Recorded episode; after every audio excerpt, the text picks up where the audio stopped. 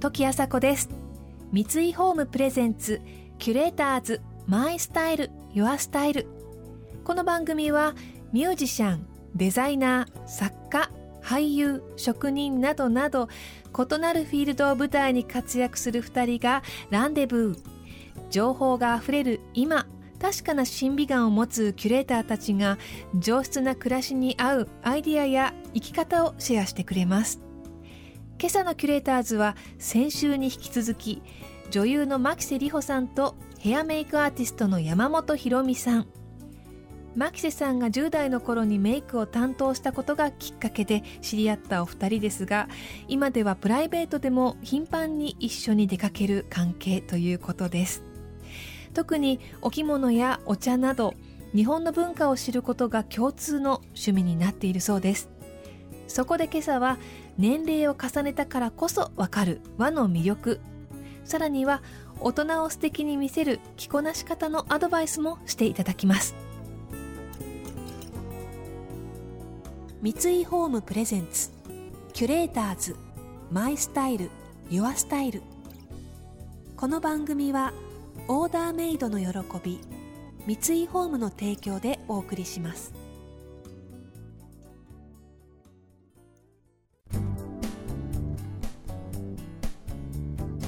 私ね小学生中学生高校生、だから10代の時にずっとお琴習ってたの。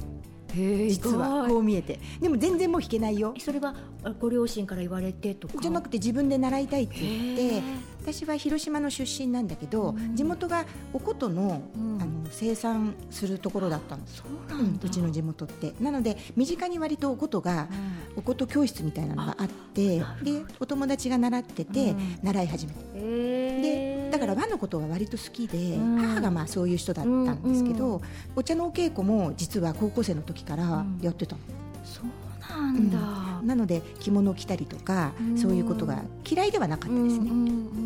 楽しいよね、私はその幼稚園の時にバレエと日本舞踊を習っていてまあ、母がでもまあどっちかにしてって言われたからバレエを選んでずっとこう15年ぐらいバレエをやってて。東京に来てこの仕事をし始めていろんなこう勉強のために見に行ったのが歌舞伎ですごく楽しくて。一番最初から？うん。なんかまあ演目も楽しいものだったし、そのビジュアル的になんかすごく地味なものだと思っていたものがお着物とか和の色ってすごく華やかだったからそこで着物にはまってしまって、あ着物をやりたい着物着れるようになりたいとかそういうふうに思って。それが20代の初め。20代の初め、うん、まあ、そこで着付けを習わずになぜか日舞を習い始めて。着付けはなぜだろうね。いらなかったんだ。だからだからなんか皆さんがいつも着せてくれる立場だったからなんかそれよりじゃあ日舞習っちゃおうとかそっちに行ってしまってそこでまたこう一生懸命はまっちゃうともう月に8回ぐらいどうにか頑張ってお稽古行って お名前もいただいて。でもやっぱりこう踊れる踊れるようになるっていうかこう踊りのお稽古するとやっぱ立ち振る舞い所作がこうできるようになるとやっぱり着物が楽になってくるからあやってよかったなと思って。で結婚してからこれから人生の半分来てどうしどうやって生きていこうかなと思った時にお茶習いたいなっていうこう30代後半でこうなんかお茶とか出されてもちょっとあよく分からなくてすいませんすいませんって言ってることがちょっともうそろそろ年齢的に合わないかなと思ってお茶をこう立てるっていうよりも飲み方ぐらい畳を歩き方ぐらいちょっとこう習得したいと思って習い始めたらまたこうほらハマっちゃう人だ。から、ね、あの一生懸命お稽古したっていうことで、すごいよね。だって最初の頃は週に2回ぐらい朝6時ぐらいから行って1日お稽古したりとかしてたんでしょ？そうなの。こう、まあ、先生がこうきっちりこう教えてくださる方だったのでそのお水屋を作るところから教えてもらってじゃあ自分のお手前だけしてじゃあ失礼しますっていうわけじゃなくてちゃんと他の方のも見てお話も聞いたりしてか一日お稽古場にいました。ね。まあなんかそういうのを聞くにつれ、うん、やっぱほら二吾君もさすごいこだわるっていうか、うん、だから共通点だな共通してるなと思ったの二人がやっぱり。夫と？だからそうかな。そのとことんこだわるじゃないけど極めるっていうかあのいいなって思ったものに。本当に。いや夫を見てるといや私ってまだまだ浅いって思っちゃうけど、まあ、そりゃ二号君と比べたらもうあれだけどでもお茶のお道具のこととか、それからほらお茶っていろんなものが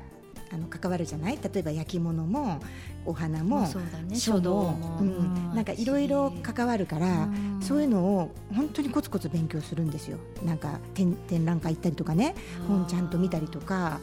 私なんか本当にこうただその空間にいることが好きなので、お稽古しててもなんかみんなのを見てうんうんなるほど、みたいな感じでそんなに深く追求しないけどりほちゃんは割と深く追求してなんか習うとか人から教わるとか勉強するとかがすごい好きみたい。で そういういろんなことを知ったり見に行ったりすると、うん、あ私って何も知らないんだなっていう思うことが結構嬉しいみたいです、新しいことを知ることがね。うん、なんかやっぱりまあどんなお仕事もそうだけど仕事の時ってもう頭がいっぱいいっぱいになるじゃない？もうその世界だけでも生きて一日終わっちゃうけど他の世界に向けるとあ私って何も知らないしこれからこんなことが知れるんだっていうなんか楽しみの方が大きい人で、うん、それがねこう一人でふらふらふらふらとしちゃう原因です。キュレーターズ。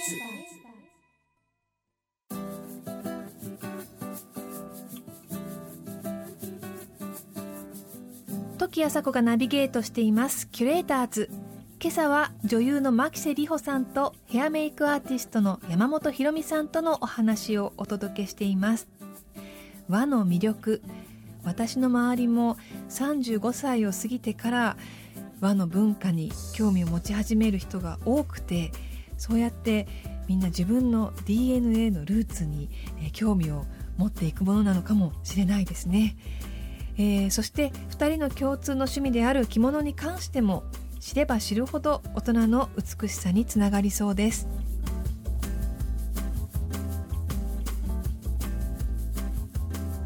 もう和の趣味は私たち共通してるから、割と一緒に楽しめるというか、ね、着物部ね。着物部。そうそうそう、ね、あの部員二人。部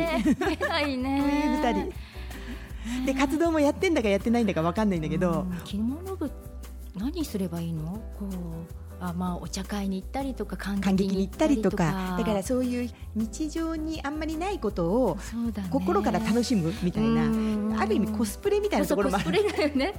確かに、うん、そうだと思う、でそのコスプレをするときに割と私たちはあのちゃんとしたい方だからそうだね。そうあのこう基本的なベーシックが好きだよね、ベーシックなところで。好きだしもうなんでしょうもうある程度大人になったからやっぱきちんとししないとちょっと遊び心を持った着物とかやっぱもう着れなくなってきてるから、やっぱりきちっとしたものをきちっと着たところの遊びがどっかにプラスしなきゃいけない年齢になってきたのかなってちょっと思ったりする。うそうね、まあ、私いつも思うんだけど、大人って、うん、まあ、要は型崩れしてくるわけですよ。いろいろ。ね、そう。でその型崩れ具合がその人の味になるって思ってるわけ、見かけも中身も。でそう型崩れしてきた時になんか型崩れしたものをそのまま着ちゃうと若い時はそれでかっこよかったんだけど大人になるとなんか閉まんないっていうか、ね、なんかだらしない感じになっちゃう。全部がだらしなくだらしなくって言葉はあれだけど、うん、全部がこうまとまらなくなっちゃうから、うん、だからなんか着物のあのピシッと着たりすると、すごい気持ちがいいというか、ね、なんかしっくりくるんだね。ね、だから20代だったらちょっとこの半襟のレースとかつけちゃったり帯も変わり結びとかしてもよかったかもしれないけどもこの年齢になるときちっとしたものをきちっと着るっていうのが大事なのかなと思うけど、ねうん。まあ、それが楽しいし、うん、それが綺麗に見えるなって,、うん、なんか年を重ねるとそういう方がでそのきちっとした中にゆとりがある、うん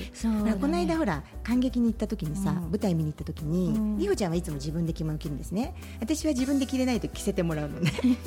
そこがもう大きく違うんだけどすごいいい着方してたわけ。あのお茶の時じゃないから、ね、お茶の着物じゃないからちょっと緩めに着てみたんだよねとか言っててすごいできるこの人と思って。なんかねお茶のお稽古の時やっぱりこうあんまり襟を抜かずに着ちゃってるから感激だったかちょっとこう襟をこうゆったりでもその方がいいのかなえでもほらそれ TPO だから。TPO はい、うん、で着物の着方も一つじゃなくて、そうやって意識してすると、私ねメイクもそうだと思うわけ、うん、メイクやスキンケアも、みんな大体ルーティンでこうするからいつもこうだからってやるんだけど、そういうふうに今日はこうだからちょっと変えてみようかなっていう、そのちょっと変えるっていうのがなんか素敵につながるかなっていう気がするわけよ。だから、ね、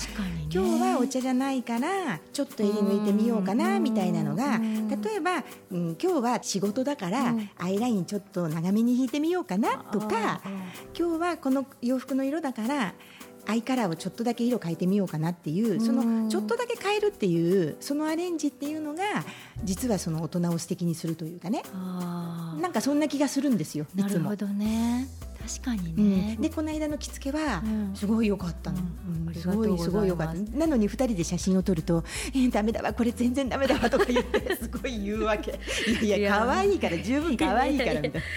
えー、そうか。なるなんで変えられなくなっちゃうの大人って？なんかね面倒くさくなっちゃうの。面倒くさい。あこの言葉か、うん、なんか大人は、うん、だから、やっぱりこ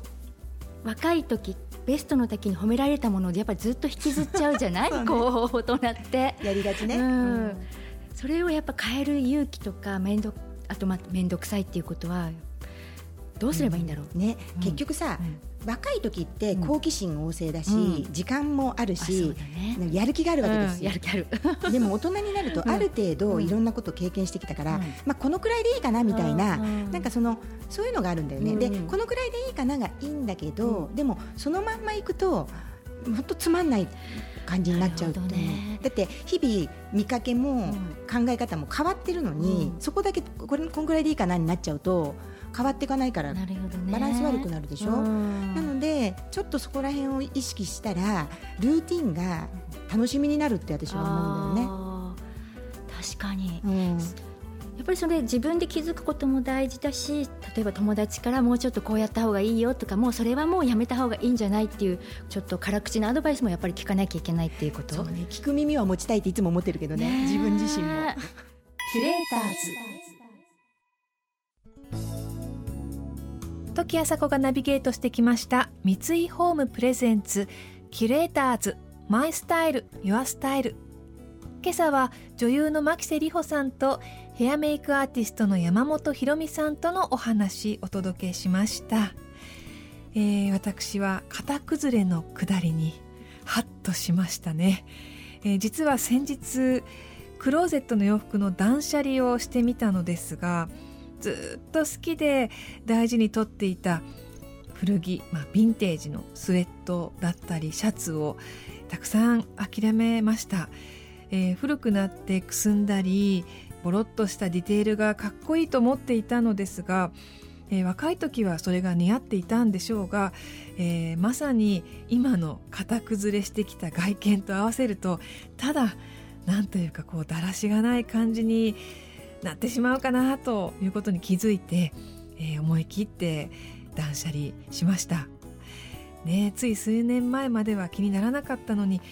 アップデートしていくには勇気が必要ですがその年齢その年齢その時代その時代で似合ったものを選んで新鮮に生きていきたいですね。